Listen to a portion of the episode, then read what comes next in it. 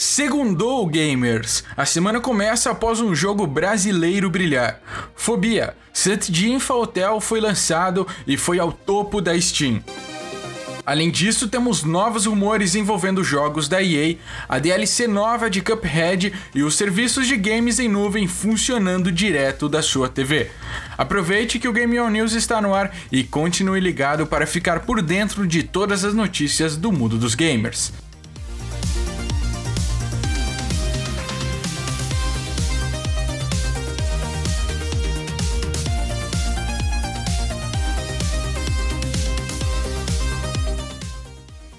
E falando agora já de Fobia, St. Jinfna Hotel é um jogo aterrorizante, mas que não conseguiu assustar o sucesso.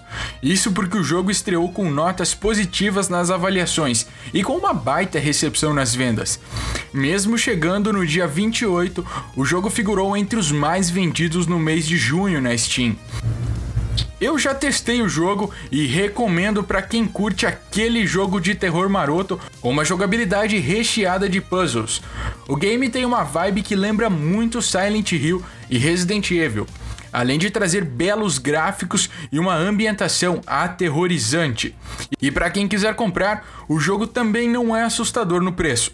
A versão de PC sai por apenas R$ 45,99. Já o preço do Xbox fica em R$ 112,45. No PlayStation, Fobia acaba saindo um pouco mais caro, cerca de R$ 149,50. Outro grande e aguardado lançamento da semana passada foi Cuphead, The Delicious Last Curse. Enquanto o DLC conquistou muita gente com a clássica forma recheada de chefes que dão raiva, o preço do conteúdo também gerou polêmica.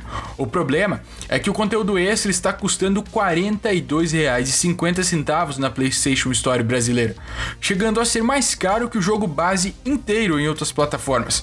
Só para se ter uma ideia, o DLC está disponível no PC, Xbox e até no Nintendo. Sim, no Nintendo, por apenas R$ 19,95. Até o momento não temos uma explicação para a disparidade no preço.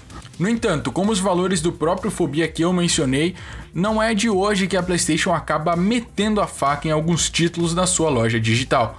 A EA Games deve revelar novidades sobre seus próximos jogos agora em julho. Além de ter anunciado um pré-pré-pré-pré-alpha para o novo skate, a empresa deve revelar em breve novidades sobre os próximos FIFA e Need for Speed. Segundo alguns rumores, o novo Need for Speed teria o codinome Unbound e pode chegar no dia 4 de novembro. Já o FIFA 23, que será o último da série com esse nome, estaria planejado para o dia 30 de setembro. Como estamos falando de alguns vazamentos dessas datas é, para a EA, é, alguns rumores sobre o possível anúncio da data de lançamento de God of War Ragnarok rodaram pela internet nas últimas semanas.